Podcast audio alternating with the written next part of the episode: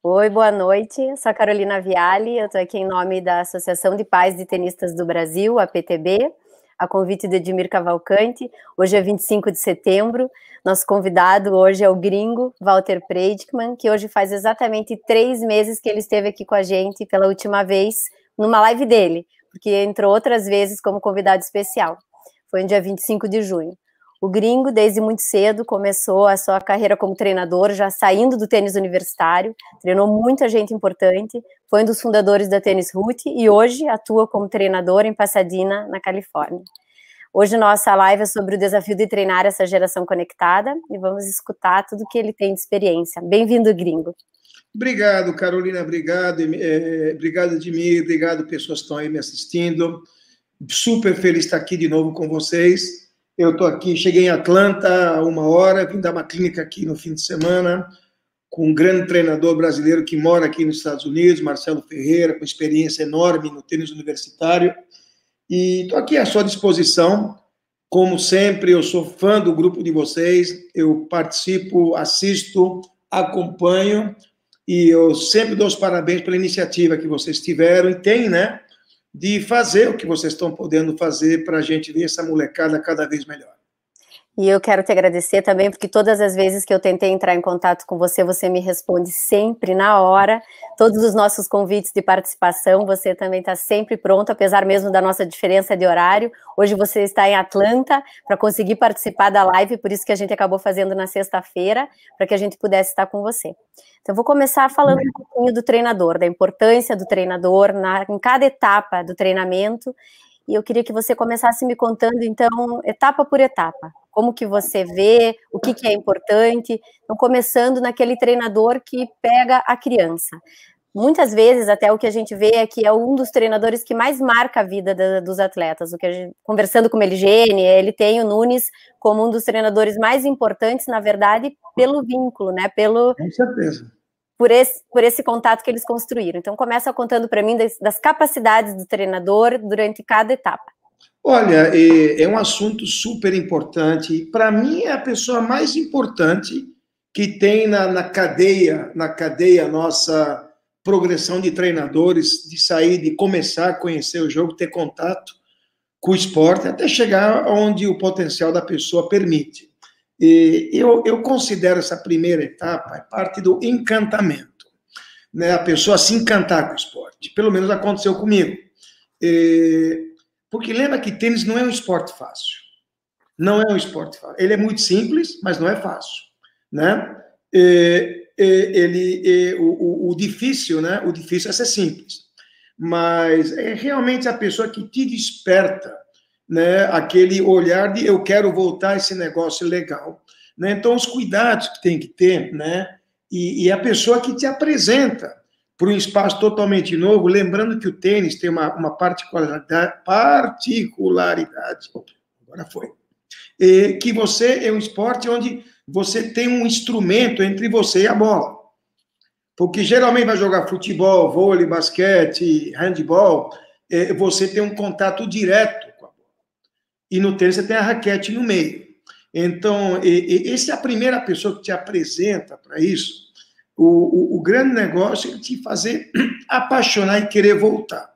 Porque lembra que tênis é um esporte individual, não é que nem o futebol que vai todo mundo comer pizza depois, né? E, e tênis é cada um por si.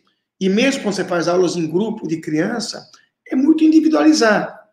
Então, para mim, assim, é, eu aqui tenho, na, aqui não, que eu estou na, tô na Georgia, na Califórnia, um senhor, trabalha no clube, tem 74 anos. O nome dele é Stan ele só lida com crianças de 4, 5, 6, 7 anos.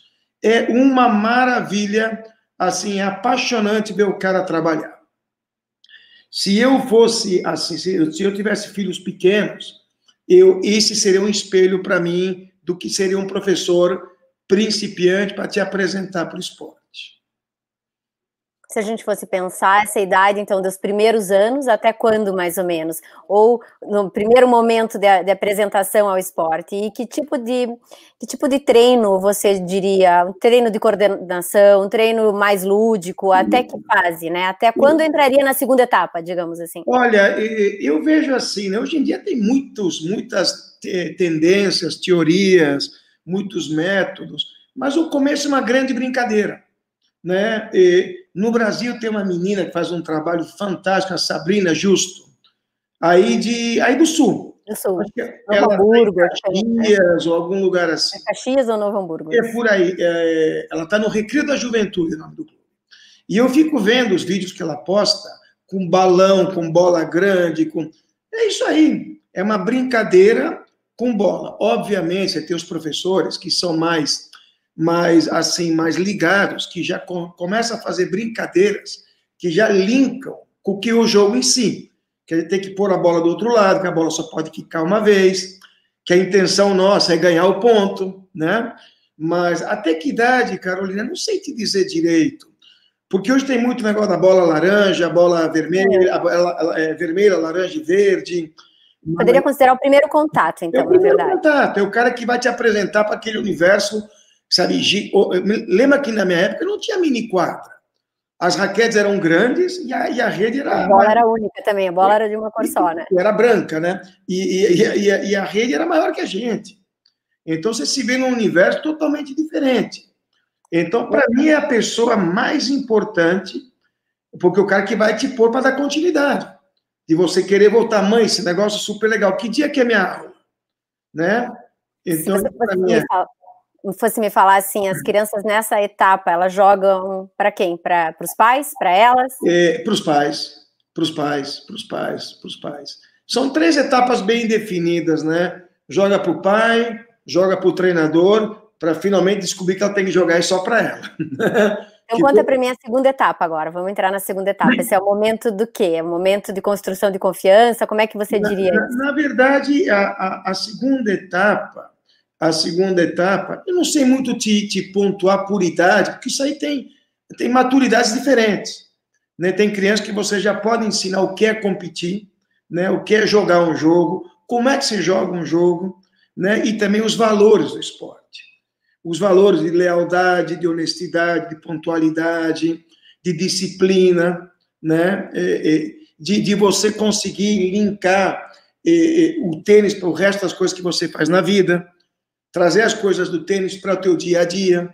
Isso é a segunda etapa. Isso tem que ser também um treinador muito focado nisso. Né? Você acredita que talvez essa etapa seja um momento de que algumas ah, alguns atletas acabam desistindo, ou você acha que a maior desistência é na terceira etapa? E, e, entre as duas, entre as duas, entre as duas.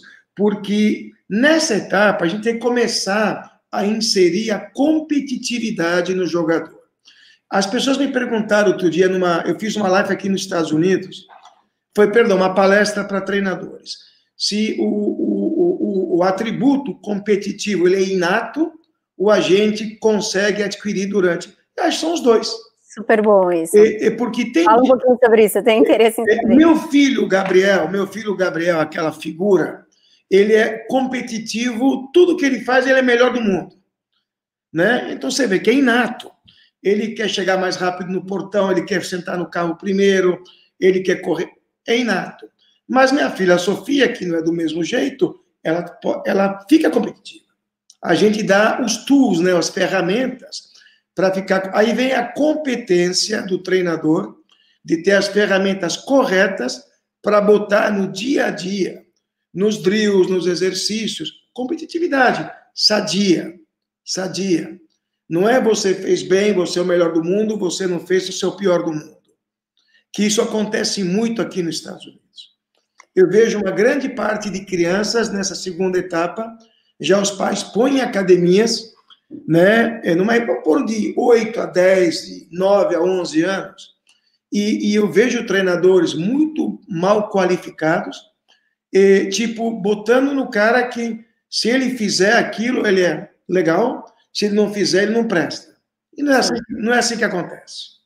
E outra, uma outra conversa que a gente teve, você até me citou assim que nessa é, para a criança tem que entender que tem duas possibilidades só no jogo, ou ganhar ou perder. Mas não é não é de todo ruim perder e também não é para ficar acreditando que ganhar é, é, é, a única solução, digamos assim, para a vida. Nessa, você acha que isso entra aí já nessa nesse início da competição? Já, eu acho que nesse início sim. Eu não sou da. Tem muito treinador que eu escuto e eu respeito muito as opiniões dos outros, que perder é muito bom, que no perder a gente aprende muito. Isso é bom até a página 3, tá? Porque aí você vai ser muito bom para perder. Você vai aprender a perder. Né? Então, na verdade, eu já vejo, é, imagina, é, de um outro jeito. É tipo assim, você fazer uma análise, se alguém te ganhou, se você perdeu. São duas vias totalmente diferentes. Né? Mas eu vejo muito tênis ainda nessa idade, que não, você perdeu, é muito bom, e, e você vai aprender muito na derrota. Aprende e, muito mais na derrota. É, na esse para mim, ó, isso aí não, eu não compro, não, tá? E outra coisa, é, você começa a, digamos, a ensinar a importância do feedback de jogo e de treino para para que o atleta, não vou falar só a criança, né? Depende de cada etapa, de cada um, da maturidade, mas você acha importante já você começar a colocar o entendimento do jogo, feedback, na verdade, para que, que o atleta entenda o que você fez, né? Mais ou menos assim? Carolina, eu acho que a coisa mais importante no jogador de tênis é desde que ele começa até que ele chega no alto nível, e eu, graças a Deus, passo por todas essas etapas, é a intenção. Então, você tem uma criança que já saiu de um professor que apresentou esporte, já está começando a fazer exercícios, e a competir dentro do próprio exercício, é a tua intenção. Não vamos trabalhar a tua intenção. Então, olha, a ideia é botar três bolas cruzadas, uma bola paralela. Você está tentando fazer isso? É isso. Você entendeu? Você começa a disciplinar a origem de como é que vai trabalhar a tática lá na frente. Porque não adianta não linkar uma etapa na outra, né? A gente linka uma etapa na outra. Isso tem que ter habilidade do head coach, do cara que está dirigindo o programa, para baixo. Você saber o que esperar em cada etapa. Então, como é que eu vou receber esse menino no próximo grupo? Né? Senão eu vou estar tá sempre dando dois passos para frente e um passo para trás. E pensando então na terceira etapa, se a gente fosse falar fortalecimento do, do vínculo de jogador, como é que muda até esse momento do, do atleta perceber que o jogo é para ele, né? Que o jogo não é para o treinador, que ele está se esforçando também para ele. Como é que você diria dessa, dessa relação treinador-atleta nessa última fase? Na verdade, começar a passar responsabilidade para eles. Né? Como é que esse, esse amadurecimento? Você passar responsabilidade que o, o, o, o mérito é teu, mas o fracasso também é teu. É, é, é, é de uma equipe em si, é tudo nosso. Mas você é o responsável pelo resultado, né? Então a pessoa começa a se preocupar mais. Como é que você faz isso? Já desde criança, você ensinar os rituais de tênis. Como é que você prepara a tua mochila? Né, eu tenho um menino aqui, ainda bem que ele não fala português, tá? Ele tem 14 anos, ele não sabe amarrar tênis. Ele não, eu, eu ontem, ontem, não, anteontem, hoje é sexta.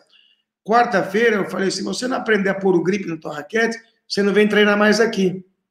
Ele apareceu no dia seguinte, falei: tira o grip põe de novo. Então ele começa a trazer os elementos que vão fortalecendo a ligação dele com o tênis, né? Então é importante. E nessa etapa, onde o treinador vira realmente um parceiro do jogador, ele comprou a tua briga junto com você. É nesse momento que você ele, ele olha para você, sente que tem alguém lá por ele. Né? Então, porque você pode chegar a ser, como em muitos casos, o cara que vai acompanhar ele até o profissional. Então, essa, essa lealdade e essa, essa, essa via de comunicação de duas mãos, né? Vamos entrar um pouquinho aí, então. Gringo, como é que você enxerga? Vamos começar a pensar então nessa, nessa, nesse momento de fortalecimento, já nesse atleta na terceira etapa, ou muito próximo da terceira etapa. Como que você enxerga os centros de treinamento assim? Você acha que é melhor treinar sozinho? Você acha que é melhor treinar em grupo? E se como a gente consegue individualizar o treinamento em grupo?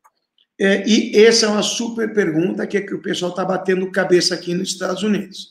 As grandes academias elas sobrevivem de botar um monte de moleque na quadra. E acho que é, é mais ou menos assim pelo mundo. Só que eles sabem que isso aí não te gera qualidade. Porque chega um momento que tem que ser muito pessoal. Você tem que entender por que, que ele está fazendo aquilo. Você está fazendo o menino ele mexer numa empunhadura, ou ele jogar um passo mais dentro da quadra. Ele não está conseguindo executar. Você tem que ter o tempo o timing e o conhecimento para entender o porquê daquilo. Né? Então, essa equação é complicada. Eu acredito na, na, na, no híbrido.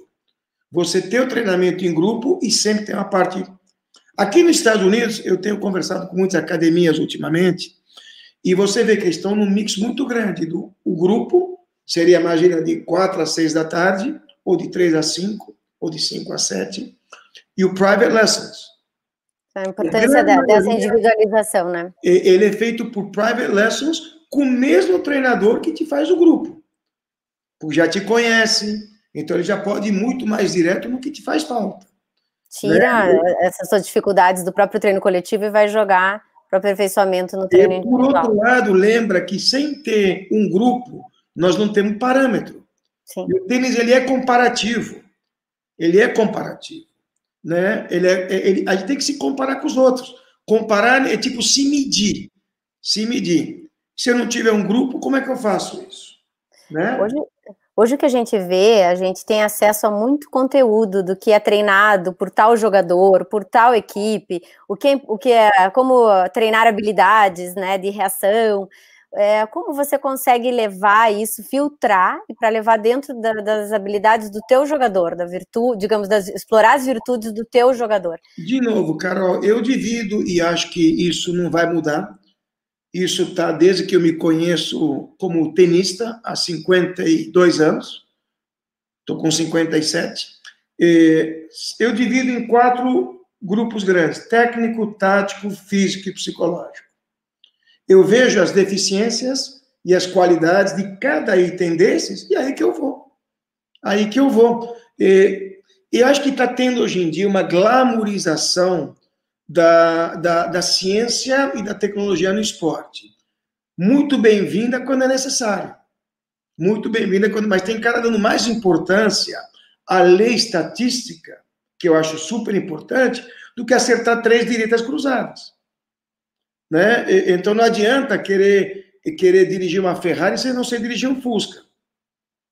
Né? Isso é minha minha visão. Tá? Sim, o que eu queria também te perguntar, a gente, duas questões. Primeiro, a gente teve uma live semana passada que foi com o Luiz Fernando Ramos Júnior. Ele é o responsável pela Tênis Analytics aqui no Brasil. Sim. Eu sei que você é amigo do Warren Pretorius, que é o CEO e o fundador da Tênis Analytics. Então, a primeira questão entra nessa que você começou a falar. Como que a gente tira esses dados, né? Como treinador, principalmente, não como pai, porque a gente, como pai, recebe, mas não é responsável por transferir essa, é, digamos, essas informações e levar para o treino. Então, como você é um treinador, como aproveitar melhor esses dados de análise analítica, de análise estatística? Olha, o Warner, eu tive, eu tive, na semana retrasada, ele mora em Park City que é do lado de Salt Lake City, só que ele tinha ido para Montana passar uns dias. A gente, a gente sempre toma café junto quando eu vou para lá. É uma pessoa fantástica e ele faz um trabalho assim incrível. O que acontece é o seguinte: é, às vezes é, é, tão sofisticado a análise e os dados que você tem que entender que tudo tem um começo. A parte técnica. Ah, o cara está errando a terceira direita quando abrem ele ele tem que dar mais de cinco passos para o lado, está errando a terceira direita.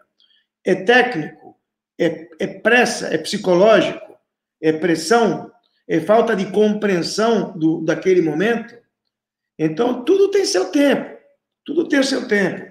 E eu trabalho e muita estatística, assim, de, de, de acho que ele guia o trabalho. Então, imagina uma coisa, você, você está muito pouco eficiente, efetivo eficiente, que fala, né? É, eficiente e nos breakpoints, né? Então, o que acontece? Vamos treinar a devolução de quando o cara saca um 15,40, um 0,40, um 30,40, uma vantagem contra. E ele te guia muito o trabalho, mas ele não é a solução para o teu trabalho. Né? Será que a gente pode enxergar isso talvez como uma maneira até o que a gente vê dessa geração é que é uma geração muito visual, né? O, é, enxergar e ver para eles é uma maneira de fixar mais fácil. Então Sim. talvez esse lado bom seja você ter gravado e você mostrar como ele está fazendo, como deveria fazer e de repente ele consegue assimilar e diminuem as curvas de aprendizado. Você acha que pelo menos isso é uma grande vitória? Com certeza, com certeza mas a gente tem que usar o, o, o, esse device, né, esse instrumento, a nosso favor, que não fique no campo da, da informação. Tem que trazer para o campo do conhecimento, né? Porque tem muito, você pega, não, aí o cara pega, não, porque eu estou errando 43% de... E, e, e, tá, e aonde está o erro? Está na tua posição? Está na tua intenção? Está na tua técnica? Né? Então tem que filtrar bem, tem que saber quem está analisando isso. Sim, saber qual é o erro, mas saber por quê, né? Onde corrigir, onde corrigir. Sobre uma mesma informação, eu tenho várias compreensões dela. Eu uso muito hoje em dia isso, imagina com é, muito simples. Papel e caneta e, e eu não sou tecnológico, você já percebeu que eu não sou tecnológico. Eu para o Marcel teve que vir aqui instalar o computador para poder usar, tá? Então, o que acontece? É você lidar isso como uma, uma linha mestre, linha guia, e você ir comparando, né? Você fazendo comparações. É, a gente nessa live também na Tênis Analytics, o Bocão entrou e ele também me comentou, e eu já vi, ele anota, é um papel, é, ele faz todo o scout manual, e realmente ele falou, é a maneira que a gente consegue. Depois ele usa muito a tecnologia, eu, sempre que eu vou que, conversar, ele está sempre ligado no que é novo, mas ele falou, durante o jogo eu ainda estou ali com meu papelzinho e caneta. Porque você vê uma coisa, Carol, assim, eu vou te dar uma, um dado meu, tá? É, você pega, imagina, você pegar informação de um outro jogador. Aí você sabe que o jogador Zé das Coves, no 15:40 ele saca mais aberto do que para o T. Você vai lembrar muito disso no jogo ou não? Um momento de estresse ainda, né? Naquele momento. Tanta coisa para você prestar atenção. Assim, né? né? É, é, é, eu lembro muito da história do que dizia do, lá do, do Garrincha, né? Que o cara falou assim: né, entrou no vestiário e falou: não, nós vamos jogar assim contra os suecos, assim, assim, assim. Mas você já avisou eles? Combinou com eles, né? Combinou com eles. Deixa eu, deixa eu entrar de novo no Aaron, que ele, quando ele esteve no Brasil, uma vez ele esteve, estava. O que o Luiz Fernando comentou durante a live, ele estava com vários. Que eu quero chegar nessa, na característica dessa geração, com vários treinadores, é, e ele fez uma pergunta para os treinadores da seguinte maneira: o que, que vocês acham que hoje nos Estados Unidos, é, qual é a bola ou o golpe, né, a bola mais treinada nos atletas de 12 anos? E aí ficou questionando, vocês acham que é o saque, vocês acham que é a primeira devolução? E o que ele falou que a bola mais treinada é a devolução de segundo saque, então a agressividade no segundo saque partindo também do princípio que esses dados que foram dados para nós, 70% dos pontos são decididos nas primeiras quatro bolas. Então, eu queria chegar nisso também com você em relação a essa diferença de treino, de jogo dessa nova geração, especialmente voltada na agressividade e não na consistência, digamos assim. E, e, na verdade, é uma mistura dos dois. Esse é um grande negócio que trouxe. E é, mas por que está sendo treinado isso? Porque hoje em dia, os treinadores que vislumbram, olham para frente, eles já imaginam a devolução como um saque. Hoje a devolução tem que ser uma arma. Ele não é só vamos pôr a bola de volta e vamos rezar para começar o ponto. Porque hoje em dia uma quebra no alto nível quer dizer um monte, né? Você vê, você pega o, o, o olha a estatística dos caras crescendo, sacando mais forte, ganhando games mais rápido com o saque. Às vezes o jogo é, é definido num tie-break. Num tie-break, uma devolução me salva. Né? Então, o cara que está começando a treinar isso, eu sou um dos que faço bastante isso. Né? Eu treino bastante devolução, muita devolução. Porque saque é o seguinte, saque eu posso pôr o cara para treinar sozinho. Eu, eu, eu, já hoje em dia, eu já meus jogadores, meus jogadores, as pessoas que treinam comigo, eu não uso meu tempo de treino para trabalhar saque. Eu assisto no jogo, se tiver alguma correção técnica, eu filmo e eu faço, mas eu não quero. Ele vai treinar duas horas comigo, não quero gastar 20 minutos disso em saque. Ele tem a obrigação de ter uma quadra para treinar X saque por dia. E eu depois vou saber se está funcionando ou não. Você entendeu? A devolução, não. Eu quero estar na devolução do lado para né? Vamos mais para frente, em curto swing, fecha o ano. A devolução, é, a devolução pós, a devolução pós-saque, né? A devolução mais uma, que o Luiz Fernando até falou. É, é, quando volta o teu saque, né? A qual posição é, que você. Exatamente. Exatamente. Então, o que acontece? Isso é o que o tênis está levando para esse lado. Né? Antigamente, a gente pôr a bola de volta já era um grande negócio, hoje não é. Hoje não eu é. Tenho uma, eu tenho uma pergunta que veio para a gente. Se você acredita que essa geração que está aí, que fez a mudança, né, que obrigou essa, essa geração de é, desenvolver, é, grande desenvolvimento de treinamento físico também, essa geração é, desencadeou essa mudança do tênis? Ou você acha que o tênis foi que fez com que essa geração mudasse? Eu até estava conversando. As novas tecnologias, isso. Eu acho, eu, eu, acho que de, de, novo, cara, é uma combinação dos dois. Começaram a ter raquetes é, mais potentes, né? cordas que anda, a bola anda muito mais. E para você começar a gerenciar, manage essa velocidade extra, tem que mudar a técnica, mudar o jeito de fazer as coisas. Hoje em dia, o tênis está centralizado, primeiras três, quatro bolas você ataca o meio, procura desestabilizar o cara para poder abrir alguma lateral. Primeira lateral que você abre errado, você vai apanhar paralelo. Então, o que acontece? Você tem que treinar muito isso. Eu treino hoje em dia, imagina com meus jogadores, abriu, abriu o ponto com três, quatro bolas fortes pelo meio.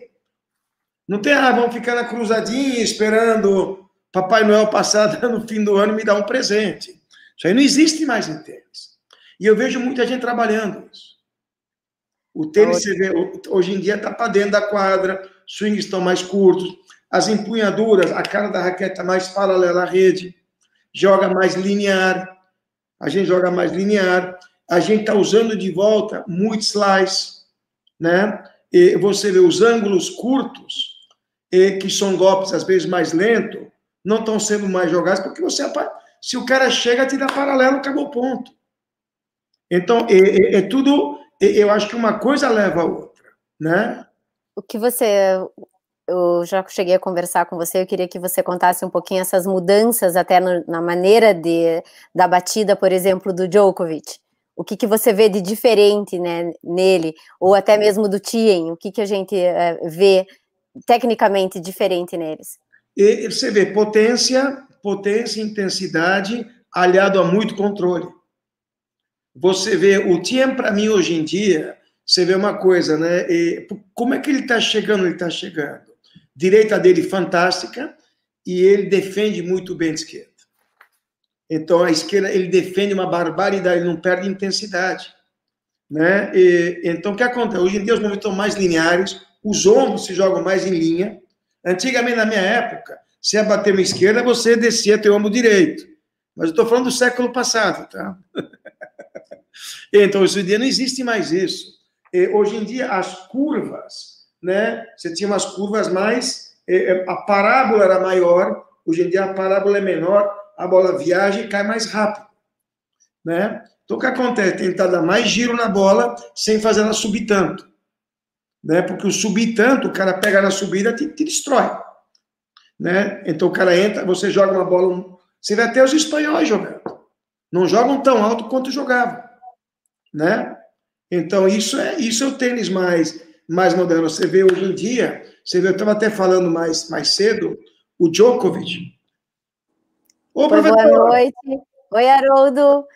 Olá, boa noite. Boa noite, bem-vindo. Eu vou ter você aqui. Nada para falar comigo, pô.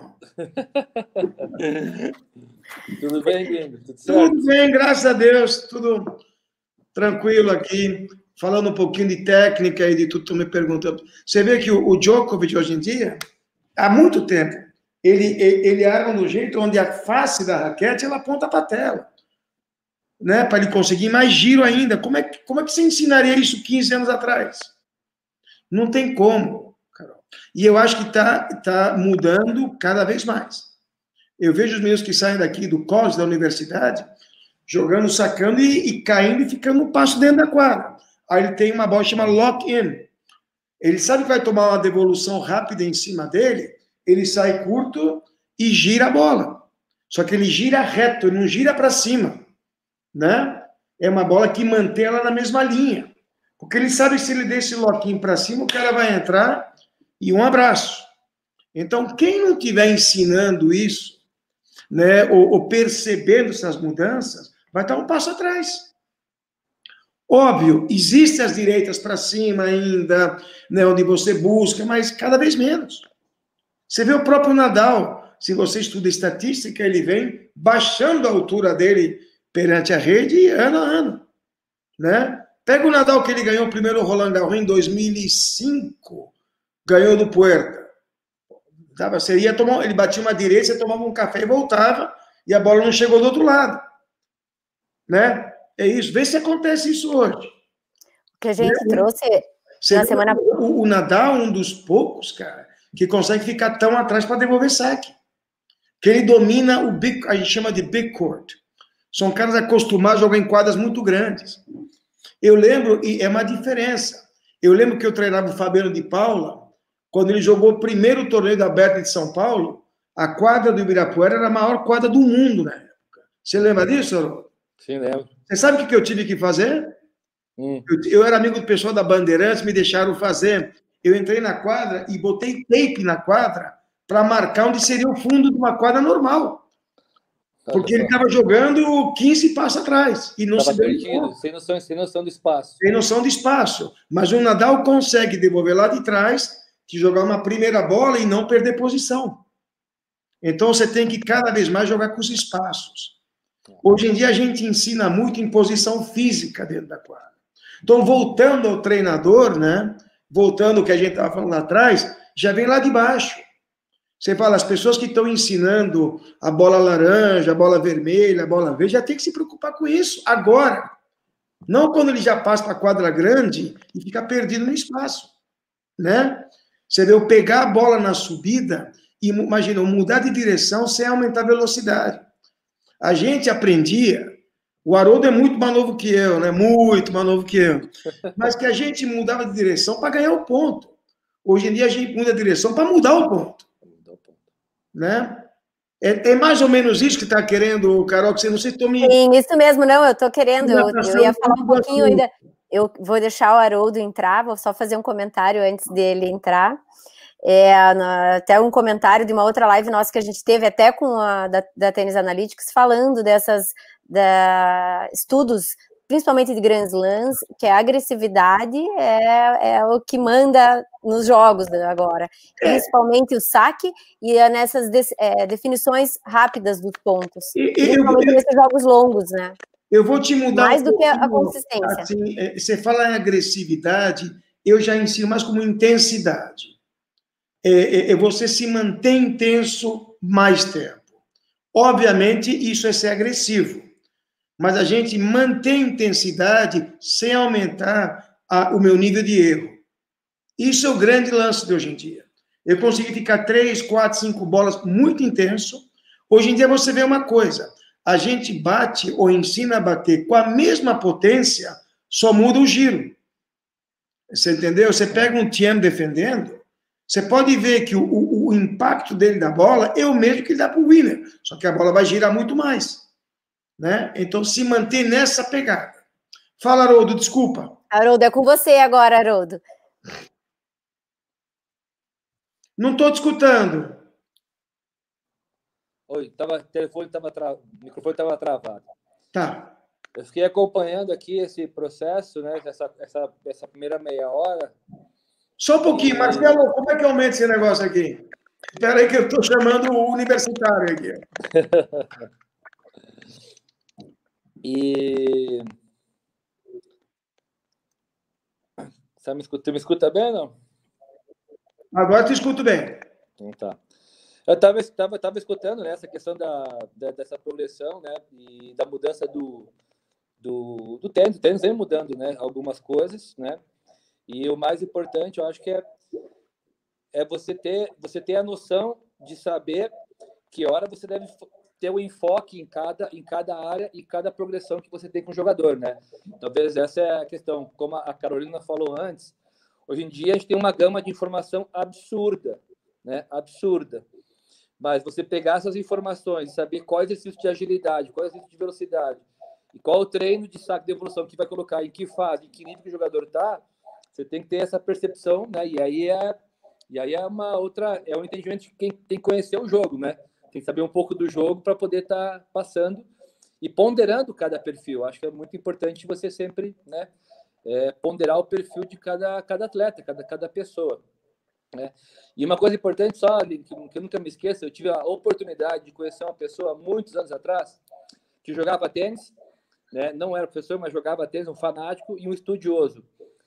E ele falou assim para mim, né, Haroldo, é, tênis é, é, puramente matemática e física. Né?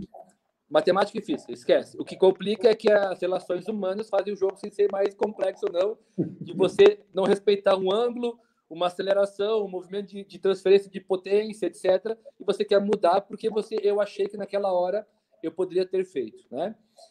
E ao mesmo tempo ele falou assim para mim, isso já faz mais de 25 anos, né?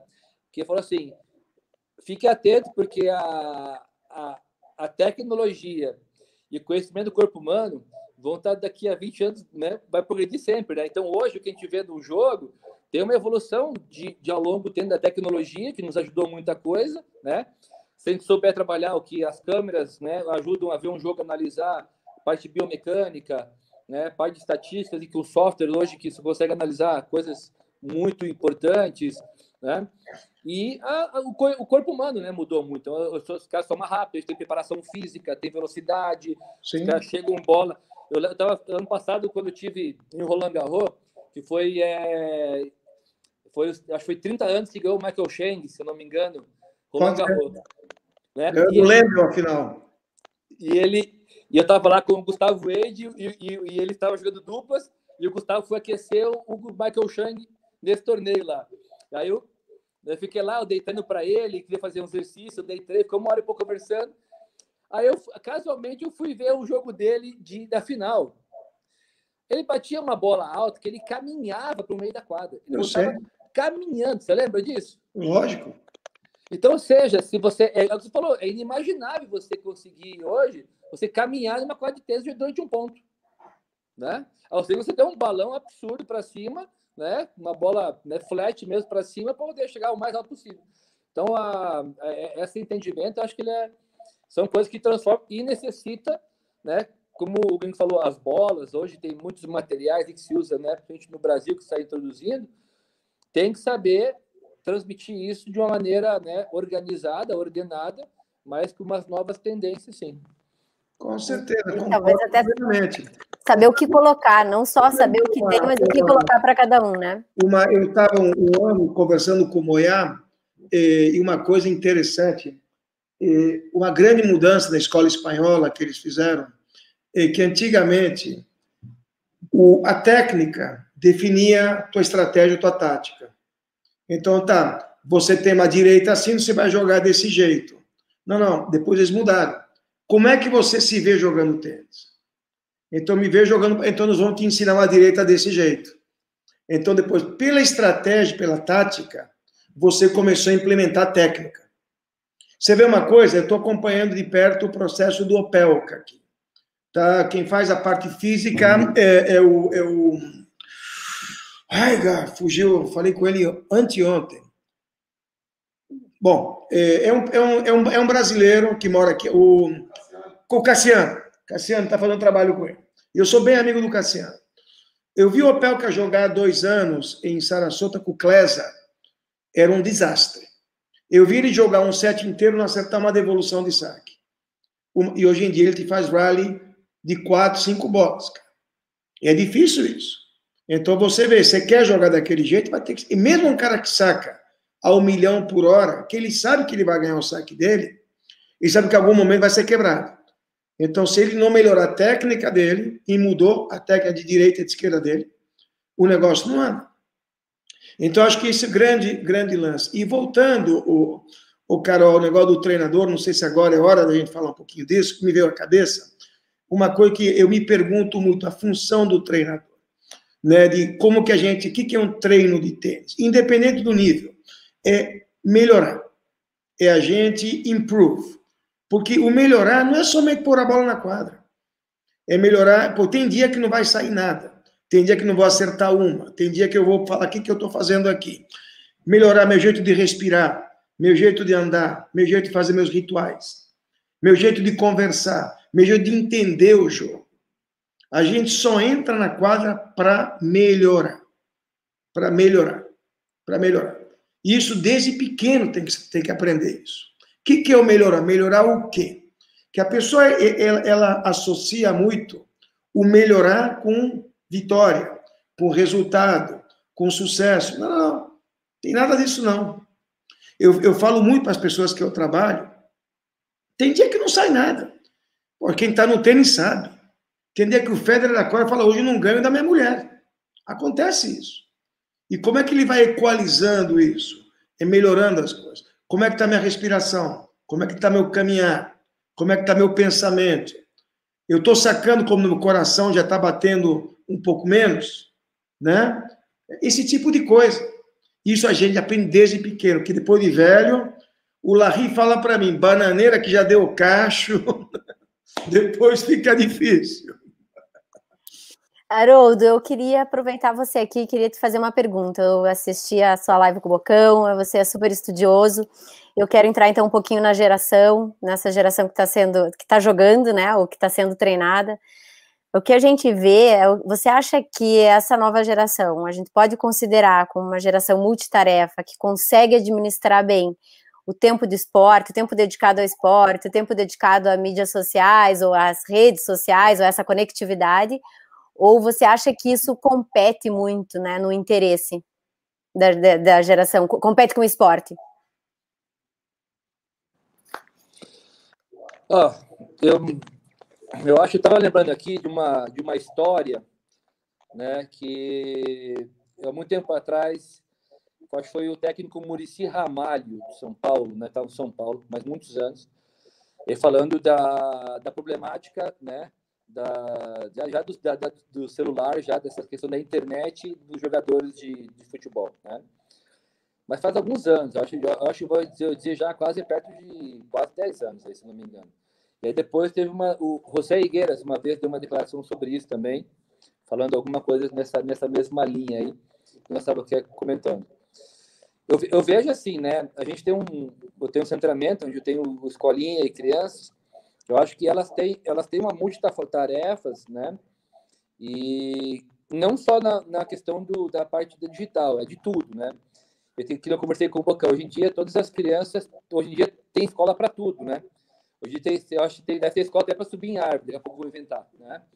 Então, ou seja, as crianças, elas, elas aprendem tudo e tem muitas tarefas, tem muitas coisas, a vida moderna, eu acho que tem, pelo menos no Brasil, que é de um pessoal que joga tênis, tem muitas tarefas, atividades, né? A, o celular ele faz parte da, da, da, já da vida dessas crianças muito cedo. Com que idade as crianças começam a ter aí, gringo, na sua, no, seu, que idade já começa a ter celular com, com o próprio né, nos Estados Unidos? O, o, meu filho tem 10, ele tem desde os 6. É. É. Então, aqui é muito comum, assim, as crianças terem também cedo, né? Então, acho que o, o, que muda do celular, eu acho que é a atratividade, né? A questão da, de jogos, de coisas. Então, o seu treino, ele tem que ser mais atrativo, ele tem que ser, né? Ele tem que ser mais, talvez, mais dinâmico, né? E, e uma coisa que o Gringo falou aqui para mim, que eu né, assino embaixo, e é, é, a questão do melhorar, né? Você tem que ir lá, o teu tem que melhorar, né? E aí uma pergunta é que eu falo assim, por que que, né, muitas vezes assim, as aulas acabam sendo talvez é se preocupa muito com diversão, para criança contrair e tal. E por que que aprender não pode ser divertido, né? Por que, eu incutir o aprender? Nossa, eu consegui fazer tal coisa. Nossa, agora eu acerto dois, três saques ali, como você falou. Agora eu acerto três cruzados de direita. Pô, vibra, né?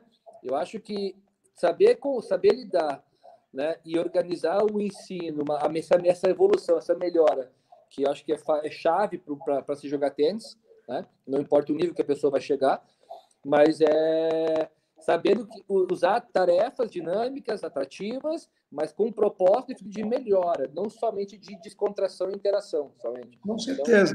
Então, então acho que isso é importante.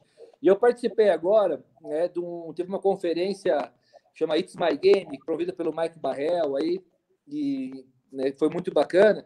E teve um técnico, é, chama é, é, grego, é George Papachatsis, se eu não me engano. Trabalha com formação, trabalha assim na, na Europa, não lembro exatamente o lugar. E ele fez uma peça muito legal né, sobre a questão de situações de jogos e intenções táticas, desde o início das primeiras aulas de tênis. Isso que, que eu é o que você falou da Espanha, da mudança, né? Então, ou seja, você começa a ensinar a pessoa já através de intenções de jogada, né? Intenções para criar conexão, que bola faz isso para fazer aquilo, essa bola se eu jogar para lá pode acontecer isso. Então você vai, óbvio, né, de uma escala muito mais muito mais simples para uma criança e até criar uma outra situação. Então, é, essa questão da multitarefa, se a gente conseguir organizar uma aula atrativa, acho que a criança ela consegue ter foco, ela consegue ter ali uma, uma certa. aprender a atenção dela. Haroldo, só, só um segundo, tem uma coisa bem interessante. É, quando eu vejo esses trabalhos com crianças menores, é, o tênis tem três situações, não tem nem duas nem quatro. Você está atacando, defendendo ou contra-atacando. Isso acho que não muda, né? Ou você ataca, ou defende, ou contra-ataca. Concordo. Então, desde a aula 1, está vendo essa tua posição? É uma posição de ataque. Essa bola a gente ataca. Porque aí vem o um negócio que, que, que eu estava falando do, da leitura da bola. A leitura, que a gente tanto briga, né, é fazer, é o que você estava falando mais cedo, a gente começou a obedecer o que a bola pede, não o que eu quero. Essa é a grande mudança do tenista. Quando ele começa a entender com que etiqueta vem a bola. Né? A bola vem, vem marcado o que tem que fazer nela. Tem que saber ler. Só que se você lá atrás não teve esse conhecimento, fica difícil. Né? Então, eu vejo muito por isso. E só uma observação, Gringo, você comentou uma coisa, né? Que aí eu acho que talvez seja o grande erro, né? Do Brasil, talvez aqui mais Brasil, que as pessoas, na minha visão, as pessoas acham que o tênis é controle. O tênis não é controle, né? O tênis é, é ataque, defesa e contra-ataque, como você falou. Qual, qual, que é o princípio do jogo? Eu quero ganhar do gringo, o gringo não quer, ganhar, não quer perder para mim. O gringo quer ganhar do Haroldo, né? E eu não quero perder para ele. Então você vai me atacar, eu vou defender. E a partir desse meio termo tem um controle né? Porque você não vai conseguir dar todas as bolas perfeitas o tempo inteiro, né? E eu não vou conseguir dar todo contra defesa ou contra-ataque o tempo inteiro. Então, essa relação e o jogo não é controle de bola. Então, conceitos de, de controle dessas bolas, do, do, do lock-in, né? Da bola vir aqui para cima, a primeira bola é jogar para cima, né? Uma outra é, é muito simples isso entender. Quando a criança tem, sei lá, 10, 12 anos, você até pode jogar uma bola alta. Como a criança tem vou usar a relação que você falou da quadra, da, do Big Kurt ali, né? Uma quadra, uma quadra normal, dependendo do tamanho de uma criança de 10 anos, ela é gigante, é um Big Kurt, certo? Então, se eu der um balão lá para trás, ela vai se atrapalhar, ok? Só por quê? Porque ela não tem altura, não tem peso. A partir do momento que essa criança domina, eu, eu virei, eu viro, eu viro já adulto, eu tenho força, como é que uma bola de 59 gramas vai me empurrar? Não vai me empurrar. Não. Eu peso 90 quilos, eu tenho muito mais força para perguntar bota, ou seja, o jogo vai ficar diferente. E esse entendimento aí. Então, é, essa, essa questão eu acho é bem interessante. Aí se confunde o controle e não faz situação. Não, tem que trocar bola, tem que manter a bola no jogo. Não, o jogo é ataque e defesa, tem que ganhar o ponto não perder o ponto. É. E, até, e só finalizando, eu, eu, fiz, eu, deu, eu toda semana dou uma palestra pelo Zoom que eu faço gratuita, comecei na quarentena e já são cinco meses. E essa semana eu falei sobre uma situação que é aprendendo a jogar o jogo, né? E se você pegar jogo, o significado de jogo, né, em português, é, é uma atividade ou uma tarefa que tem um objetivo para saber quem vence ou quem perde. Então, ou seja, o que importa é isso. Eu vou querer vencer e perder e vou brigar é. para isso, né? É, é, isso aí. Isso aí. Haroldo, muito obrigada por participar. Foi muito bom ter você aqui. Obrigada pela minha resposta. Venha sempre. E eu vou continuar com essa geração aqui, entrando um pouquinho nas questões de comunicação e de entendimento da geração. Obrigada, Haroldo. Haroldo, muito, bom te ver. Tempo que não te vejo. Igualmente. E, e depois eu vou. Eu não, não sei se eu tenho teu contato, mas a gente depois troca uma figurinha. Legal. Vamos falar assim. Obrigadão. Obrigado a você. Obrigada a você. Tchau, tchau. Gringo, vamos entrar então nesses desafios, assim, de dificuldades de treino da geração uma das coisas, então, é essa, como essa geração que tenta digamos, ser conectada e estar tá relacionada a várias atividades ao mesmo tempo. Como criar esses canais de comunicação, coisas, como trazer é, e trazer coisas interessantes para que você possa com que a, chamar atenção, para que você te, seja ouvido, que para que o que você diga seja entendido. Olha, é, Carol, é, é uma briga minha, briga, né? É uma bandeira minha há muito tempo e, e acho que o ponto de partida é o ser tenista ou estar tenista. E essa é uma, é, uma, é uma coisa assim fundamental. Eu não tenho nada contra o negócio das mídias sociais, de o cara ficar tempo na internet, tudo mais, desde que ele esteja uma dedicação que nós estamos fazendo. Eu, eu acho que você tem uma publicação sobre isso, não tem, Eu acho que eu li uma publicação sua sobre o ser tenista e estar escrevi tenista. Escrevi um artigo disso numa, numa revista brasileira alguns anos atrás. E, então, o que acontece? Eu, o, o, que eu falo assim, eu vejo pelo meu filho e minha filha. Eles são multifocados em nada. Né? Eles são multifocados em nada. E lembra o seguinte, como é que você vai eh, pedir foco, concentração por uma criança que tem já essas características. Então, acho que vem muito da, da, da gente, como treinador, como orientador, como guia, é de conectar com ele com coisas que sejam interessantes para eles nesse momento, né? E que sirvam para o processo. Eu vou te dar uma ideia. Essa menina de Sahai, que eu trabalho com ela não sabia que era Justin Renan. Porra. Ela tem, essa Sahai tem 1,52m.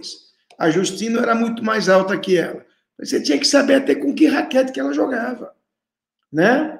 Então, trazer elementos que conectem a coisas que possam ser é, é, de valia, de valia, né? Exemplos que possam ser entendidos ou que você consiga usar. É, é, eu vejo assim, né? Eu estou me reinventando todo dia, porque o jeito de eu comunicar com esse pessoal não é fácil, não é fácil não é fácil. O, outra coisa, a, a, a noção que eles têm de hierarquia, de respeito, é muito diferente. É muito diferente. É, eu gosto, assim, de, de, de minha imposição, ela nunca é pelo medo, é pelo conhecimento. Mas eles são tão alienados, às vezes, não estou falando em termos gerais, né? E, e, e, tão, e, e tão cheio de conteúdo vazio. De tudo, né? Ah. E você passar uma informação importante, às vezes não atravessa. Então, é como conseguir ser entendido, né? Não é ouvido, é, é entendido. entendido, porque ouvido você é. É entendido. Né? Eu, eu, eu, eu é difícil, para mim é um desafio. Eu vou ser sincero, para mim é um desafio. Né? É, é um desafio. O juvenis é um desafio muito grande. O, o, a primeira autonomia que eles têm de coisa é gigantesca. Né?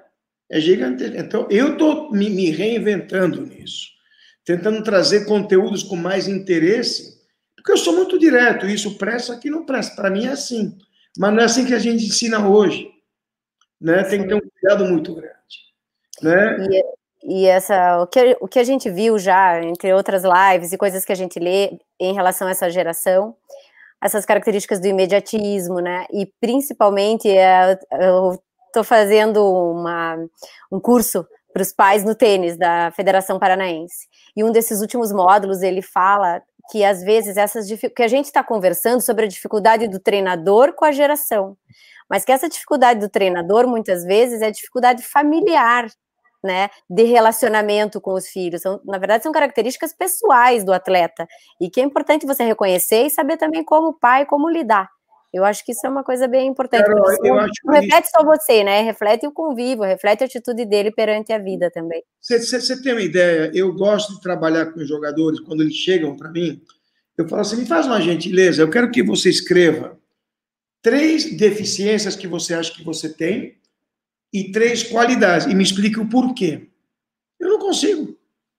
É vago, eu não tenho uma resposta objetiva. Eu tenho uma resposta padrão, sabe? É, é, bem amigos da Rede Globo. Né? É, é impressionante. Então, o que acontece? A gente tem que despertar, despertar um pouco deles se mergulharem mais no mundo do tênis. Sim, e muita coisa que a gente diz aqui, né, meu marido diz bastante assim, vocês muitas vezes passam muito mais tempo com os nossos filhos do que a gente. Então, esse entendimento de como lidar é importante essa comunicação, né? Nossa, com vocês também. Aliás, é, você falou, desculpa, você falou do teu marido. Dá um Sim, recado, ele vem aqui. Ele dá, vem aqui, calma. Dá, dá um recadinho para ele. Sim, ele... ele vem aqui daqui a pouco. Você sabe que eu tô com visita, tá. que é meu sogro e minha sogra, mas que eu tô aqui para por sexta-feira, por ser você, gringo. Obrigado, querido. Porque é o seguinte, ó.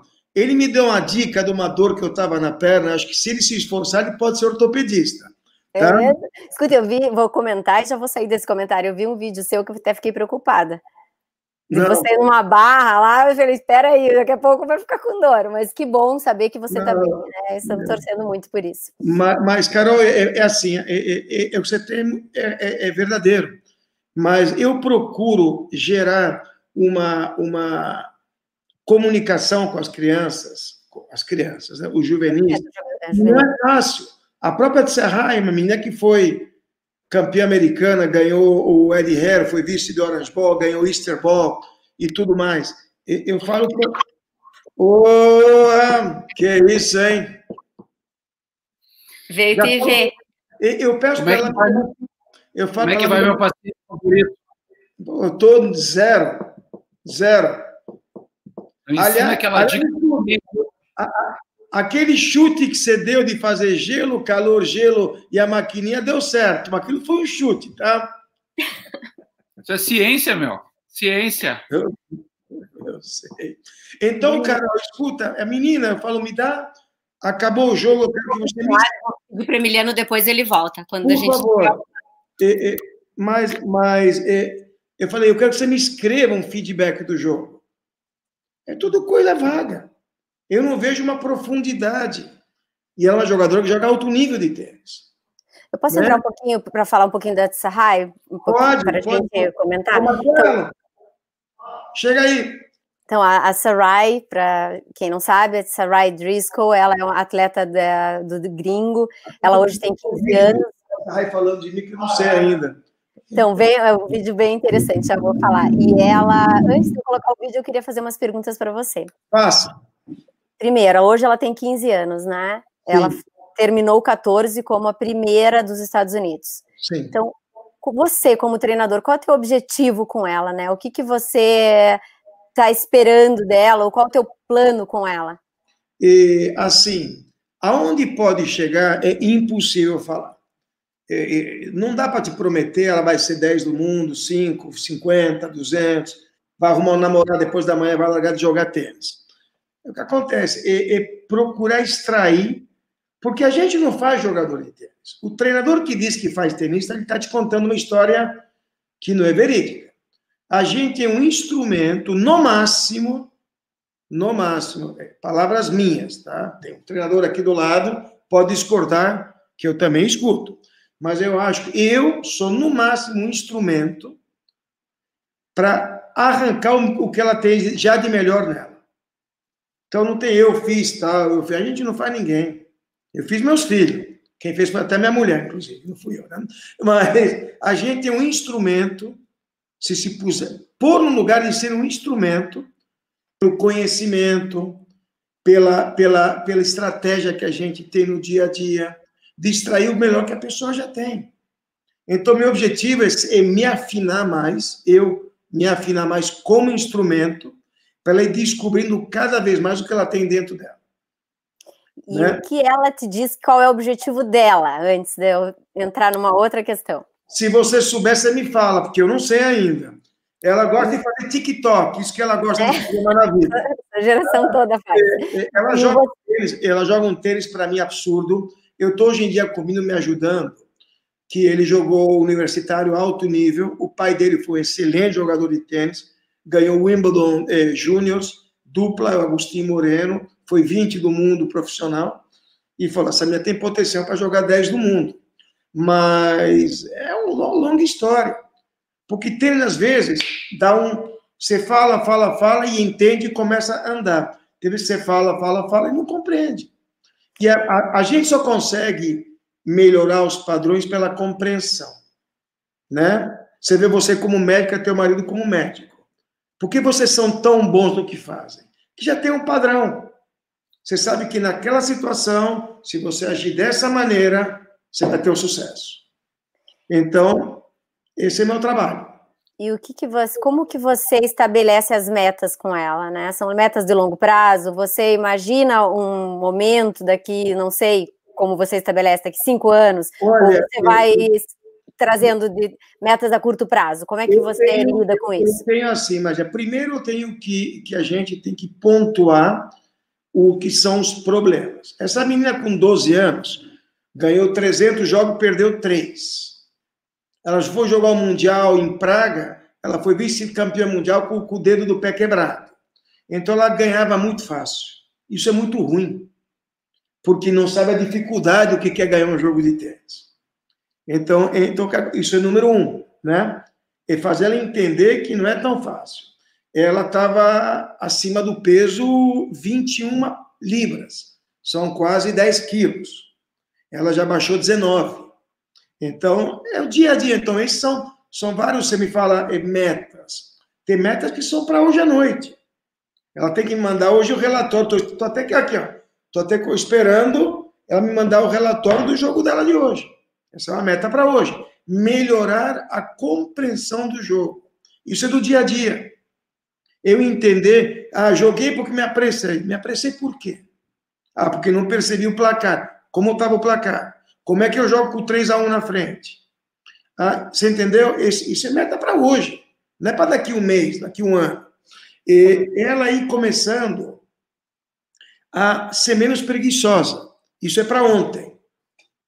Essa meta é para ontem, essa já venceu. Prazo de validade vencido.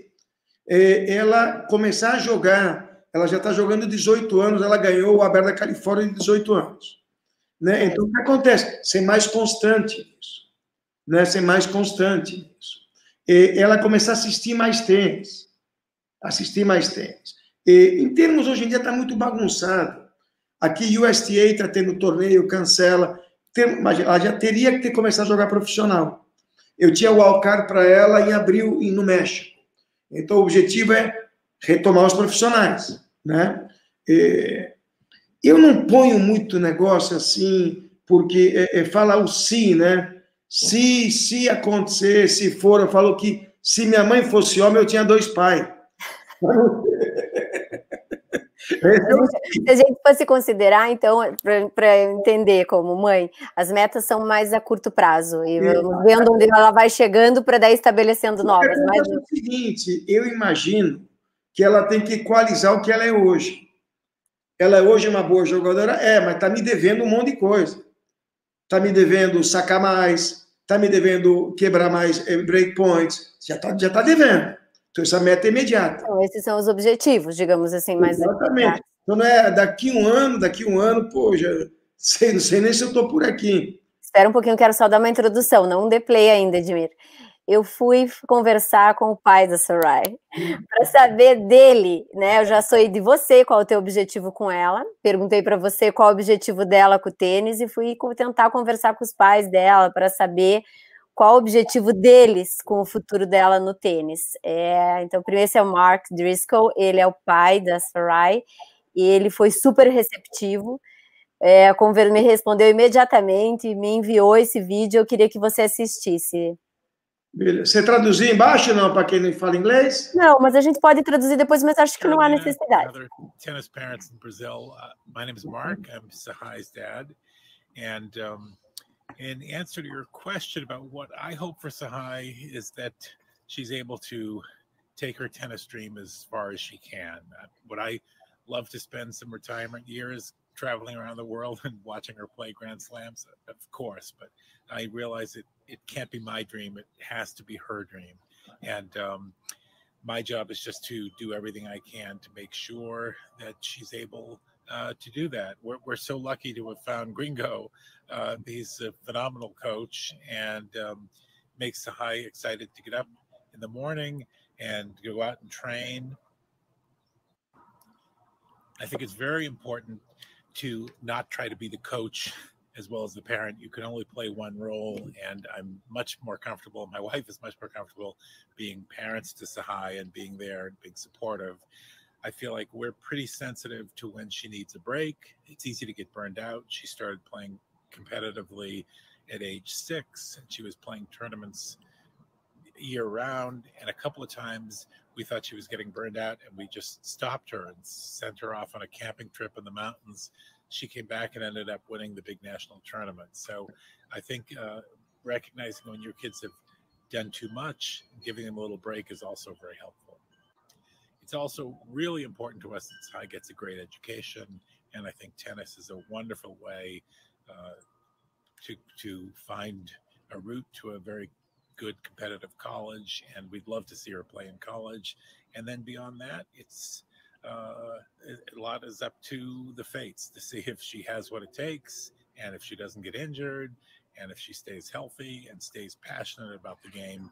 Uh, but meanwhile, we'll be there, and hopefully, Gringo will be there to help her fulfill her dream. But again, it has to be her dream. Good luck to everyone. Oi, gringo. Oi, tá vendo? É isso Essa aí. Surpresa. Mas quer falar, quer comentar o que ele disse? Eu não sei se há necessidade de fazer a tradução, mas senão a gente pode fazer. Não, beleza, acho que as pessoas aí já devem ter. Entendido. Mas vamos comentar um pouquinho que eu acho importante. Eu disse coisas eu... importantes como tem que ser o sonho dela, que ele dá, ele está dando todo o suporte, né, todo o apoio necessário para ele ter, tem o papel de pai, né, não tentar invadir o espaço do treinador, né, acho que isso também é importante. Reconhecer momentos de estresse ou de uh, que a criança está muito tempo em torneio e dar essa chance, né, retirar um pouquinho do jogo, fazer com que ela viva outra coisa e depois volta, como ele contou que esse momento, quando ela voltou, já voltou ganhando vários vários torneios. Ela ganhou o nacional americano, foi campeã americana logo depois disso, onde ele achou que ela tinha esse momento é, que poderia, de repente, até desistir, que estava muito cansada. E eu acho que o mais importante disso é dar todo o suporte para que ela viva o sonho dela até onde ela possa chegar. Você sabe que ele me mandou um outro comentário depois, é só para ilustrar, é, o Mark, ele é formado em Harvard, ele é um dos produtores e escritores da série Grey's Anatomy, então eu imagino que ele é super atarefado, ele me recebeu muito bem.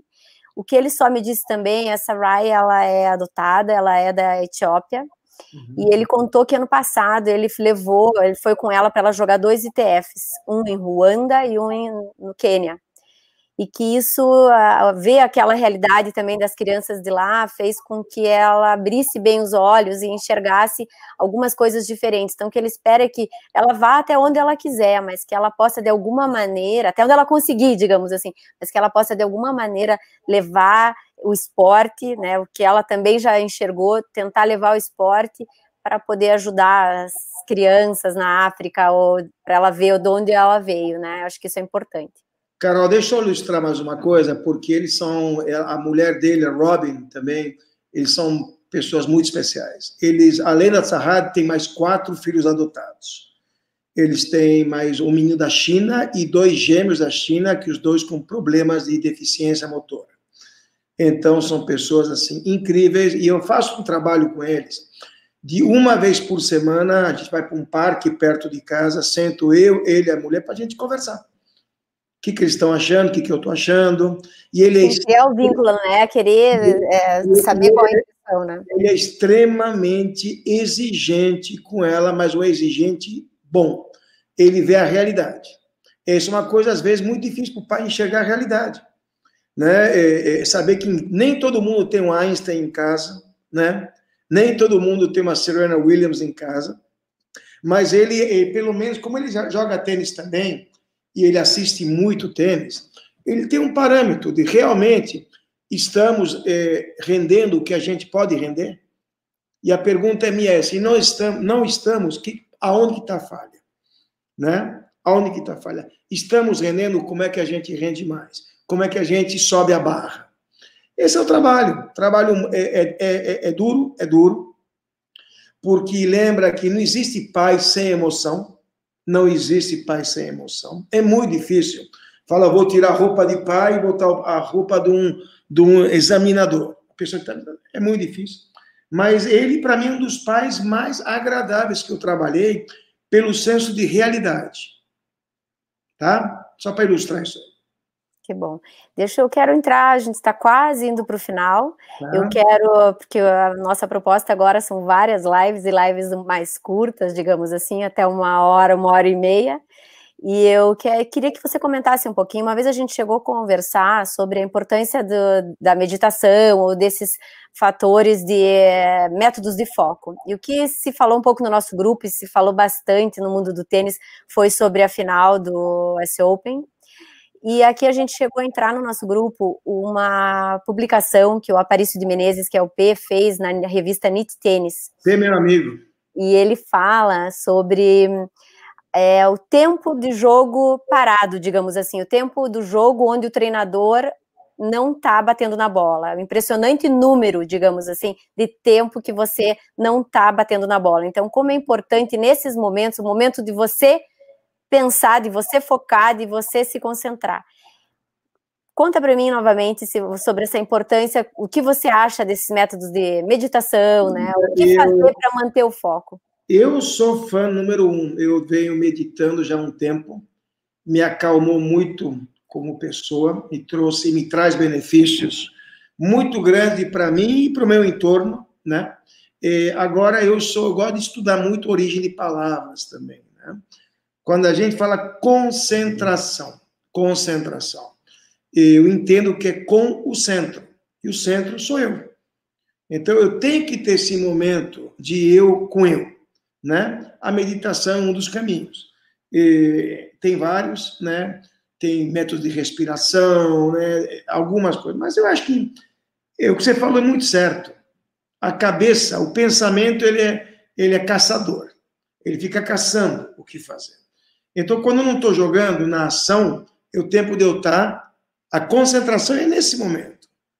Não é, no, não é na, na, ação do ponto em si. A gente está focado no que está fazendo. O problema é não se deixar sair a cabeça. É porque eu jogo às vezes, imagina, eu tomei um ace, durou um segundo ponto. Eu tenho 25 para me preparar para o próximo. Esse que é o grande vilão, né? Esse que é o grande vilão. É como controlar a minha cabeça nesse tempo. E eu acho fantástico, eu sou fã.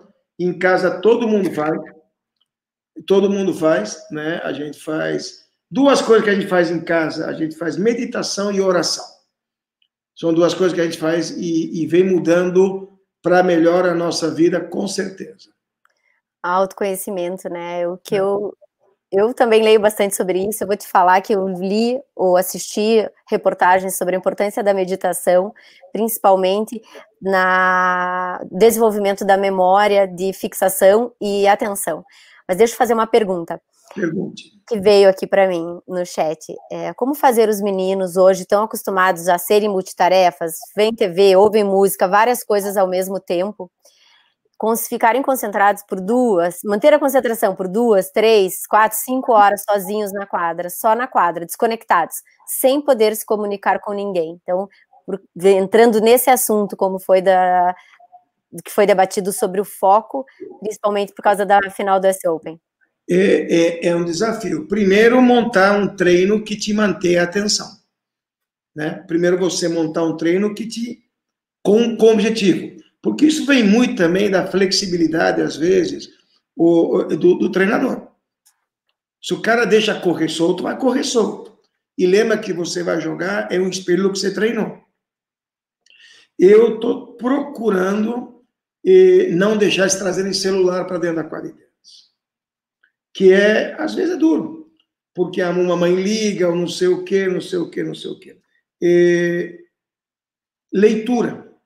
Leitura eu estou recomendando muito leitura, né? Porque hoje em dia eles fazem coisas muito curtas, né? Eles entram no Instagram, aí vai no Facebook, aí manda uma mensagem, aí faz um TikTok, aí vê um vídeo, não tem nada longo. Então, leituras mais longas, né? E aprender outros idiomas. Aprender outros idiomas. Né? Eu, eu, eu, eu acho, acredito bastante nisso. Mas não é fácil. Não é fácil, Carolina. E, mas eu sou assim, mostrar ah, o resultado do que é um treino que a gente chama de limpo, né?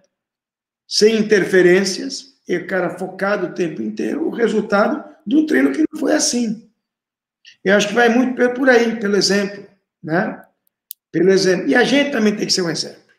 O treinador, é, é, é, eu cada vez me convenço mais que não é, é, eles vão me ter muito como espelho e muito tentar buscar meus lados negativos. Então eu tenho que melhorar. Eu, para poder corrigir o outro, preciso me melhorar primeiro. Eu, outra vez a gente conversou sobre a pressão positiva, né? A importância da pressão positiva e como colocar isso no treino do seu jogador. Você fala um pouco para mim sobre isso, gringo, por favor? Eu, eu acho, se você pega, acho que foi a Billie Jean King que falou um tempo atrás que a pressão é um privilégio. É um privilégio, né? É um privilégio. E eu acho que é assim, a pressão e você sentir o resultado dela imediato, porque é imediato. E isso vai te gerando mais confiança. A pressão é muito ligada com confiança. Todo mundo sofre pressão no jogo de tênis. Não existe quem não sofra pressão. Mas essa habilidade é não sair, é fazer a pressão ela virar motivação e não medo. Né? Porque a pressão é a mesma. Você pode levar para o lado da motivação ou para o lado do medo. Agora é um trabalho, né? Não é, não é, tem que comer muito arroz e feijão, né? Eu tenho mais uma pergunta, depois eu vou deixar livre para você e já deixo o convite para uma nova live e é para a gente desenvolver. Eu gosto muito de conversar, acho você, as tuas ideias são muito boas e você sempre fala toda a verdade para gente. O que esperar do tênis que está por vir? Imagina essa geração que está por vir, que está sendo treinada agora e que vai estar tá jogando lá na frente. O que esperar desse tênis? Mais mudança? Alguma coisa muito diferente? E, Carol, é, é que eu estava comentando com a Ingrid, que eu te falei mais cedo, a Ingrid está em Portugal, jogando torneio Coragem. Eu acho que a gente tá, vai receber uma, uma, uma, uma geração eh, mais corajosa, eh, não respeitando tanto a geração mais antiga né? E eu acho que o, o, o, o, não se intimidando por ela, vamos, vamos por assim, né? Porque o respeito sempre é bom, né? O que, que você acha que isso reflete no jogo, né? O que, que você acredita que isso pode Volta acabar a agressividade, né? Agressividade, ela conecta com agressividade, né? E eu acho que você pode saber que você pode fazer. Uma geração com pouco menos estudiosa, né? Nós vamos ter menos estudiosos no tênis, que eu acho que em algum momento vai fazer falta, porque hoje em dia está se é, suplementando velocidade e força. Mas vai chegar um momento que isso aí não vai ser suficiente. Vai ter que voltar a ter inteligência no jogo. O Vilas, que é muito meu amigo, você sabe disso, é, as pessoas sabem disso. Uma vez ele falou para mim na minha casa, falou, Leão, o tênis é cíclico. Está sempre voltando. E olha aí como ele tem razão. Chegou o momento que a pancadaria já não está resolvendo, voltou a curta, o slice, a esquerda com uma mão. Então o que acontece? Vai chegar agora o momento que a pancadaria vai, vai fazer seu e vai ter que ter inteligência de novo. Como é? Porque os jogadores vão vir de fábrica, que somos nós das fábricas, com menos buracos. Não vão ter que fabricar os buracos. Aí precisa de inteligência. Muito desenvolvidos fisicamente. Exatamente. Então, o que acontece? Aí vai precisar de inteligência de novo. Eu acho que agora está um, um momento meio que híbrido, aí, um momento meio que. Né, e, mas vai chegar um momento que a inteligência vai ter que ser posta mais dentro da quadra de tênis. A grande dificuldade é como estimular essa a leitura. Você tem uma ideia? Eu, eu fui há um tempo atrás para o Larry, ele ficou em casa aqui um tempo, assisti qualifying de ITF de 15 mil. Os moleques dando na bola que nem os cavalos. Dava até medo. então, é isso que a gente vai ver cada vez mais. E quem vai se destacar? Inteligência. Inteligência, entender o jogo. Entender o jogo. Gringo, eu deixo aberto. Se você tiver mais algum comentário, fique à vontade. E, é assim, meu comentário. Primeiro, parabenizar vocês pelo trabalho. Eu acho fantástico isso que vocês. O Marcelo, ele não sabia do grupo de vocês, estava contando o que vocês são, o que, que vocês representam, o que vocês fazem. Aí uma coisa que eu, cara, falei do, do Larry, ó, acabou de mandar uma mensagem, Larry, aqui. Ah. que foi de doido. Larry aqui, ó. Vou ver se da próxima eu consigo chamar, eu chamo o Larry para entrar com você. Aqui, ó, acabou de mandar uma mensagem com a foto da Bia e da Ingrid. Que coisa, cara. E, olha o que é que me enviou duas, duas alemoas, é a Bia e a Ingrid. Estão lá em Portugal. E muito importante, é, voltando o que a gente está falando dos professores, formação, a gente ser uma referência. Uma referência. Porque é, a, a gente, eu estava conversando um tempo atrás com o treinador, primeiro treinador do Del Potro, né, um dos primeiros do Del Potro, em, na Argentina, em Tandil. E ele falou para mim, falou, imagina, por que o Mônaco foi 10 do mundo e não foi 3 do mundo? Por que Del Potro não ganhou, só ganhou até hoje, né? Fora todas as lesões mais grandes. O jogador é o que a gente põe nele. E ele falou, eu não pus voleio nele, precisa de volear. E, não é e também é o caráter. É o caráter. É o, a gente desenvolver, saber que a nossa função também é de ajudar a desenvolver o caráter desses meninos. Não a educação, a educação vem de casa. Mas o caráter a gente pode ajudar muito, né? De desenvolver. E voltando agora, falando sério, de novo, falando de exemplo, da gente ter um, uma referência. Quero ser grato de novo a você, tua família, teu marido, Emiliano, que vou te falar uma coisa, é, é, é muito engraçado. Eu me operei aqui, mas meu médico é ele. Né? É, é ele, ele, também sabe disso, ele gosta disso. É uma referência, para mim é uma referência. Então, por quê? Porque te gera confiança, né? E, e, e, e te faz alcançar patamares mais altos. Então, obrigado aí pela oportunidade de poder falar com vocês. Eu estou sempre à disposição de, de vocês e qualquer pessoa que quiser me escutar, tiver saco de me escutar, né? para mim é muito importante poder compartilhar o pouco que eu sei para dar espaço de receber mais. Né? Estava falando isso mais cedo hoje com o Marcelo aqui, né? Da, falou, Gringo, você é um cara que você doa muito. Eu, eu sou o principal beneficiário disso. Quanto mais eu dou, mais eu recebo. Gringo, então... eu só então posso. Eu quero até convidar o Marcelo, eh, vou pegar o contato dele para a gente conversar, saber um pouco disso dele, do tênis universitário. Quero te dizer que é sempre um prazer conversar com você, agradecer todo o contato, que você me responde imediatamente, está sempre pronto a me sugerir uh, temas e uh, conversar sobre coisas diferentes. Então, seja sempre bem-vindo. Quero contar com você muitas vezes ainda. E, e olha, eu, eu vou, vou te falar, é que aqui a vida social não é igual ao Brasil. Eu estou numa fase, desculpa a palavra, é. eu estou dizendo assim, Estados Unidos é do cacete, mas é uma merda. O Brasil é uma merda, mas é do cacete. Né? Sabe, a vida social no americano é muito difícil. Criar o que vocês criaram no Brasil aqui é. Eu, eu, eu não vou te falar impossível, mas eu, eu, já falei isso com as pessoas que eu conheço, né? De por que vocês não formam um negócio de paz? E tem um no Brasil tão legal, eu conto de você para os outros. Né? Então, a gente sabe que tem paz de todo o Brasil aqui, é, isso graças a. Eu fui, entrei no grupo pelo Edmir, né, a convite do Edmir, e eu, na verdade, só faço parte das lives, é ele que é o grande Não, é, organizador de tudo eu, aí. Eu vou te falar, eu faço isso com uma alegria tremenda, né, você vê que hoje foi corrido para mim, eu tenho que ainda sentar, ao menos temos clínica aqui para um monte de criança, vou estar oito horas na quadra, fazer clínica, dar palestra, conversar com os treinadores, e eu estou aqui com uma alegria, se eu pudesse ficar mais três horas falando, eu falava tranquilo. E, e, e, também me à disposição de qualquer um de vocês aí do grupo. E, quiser meu telefone, meu contato, vocês fiquem à vontade, tá bom? Tá bom, muito obrigada. Obrigado, e até a próxima. Muito obrigada. Um beijo tchau, grande, tchau. Boa noite. Você também, boa noite. Obrigado, tchau, tchau. Ô, Marcelo, tchau, tchau. como que desliga esse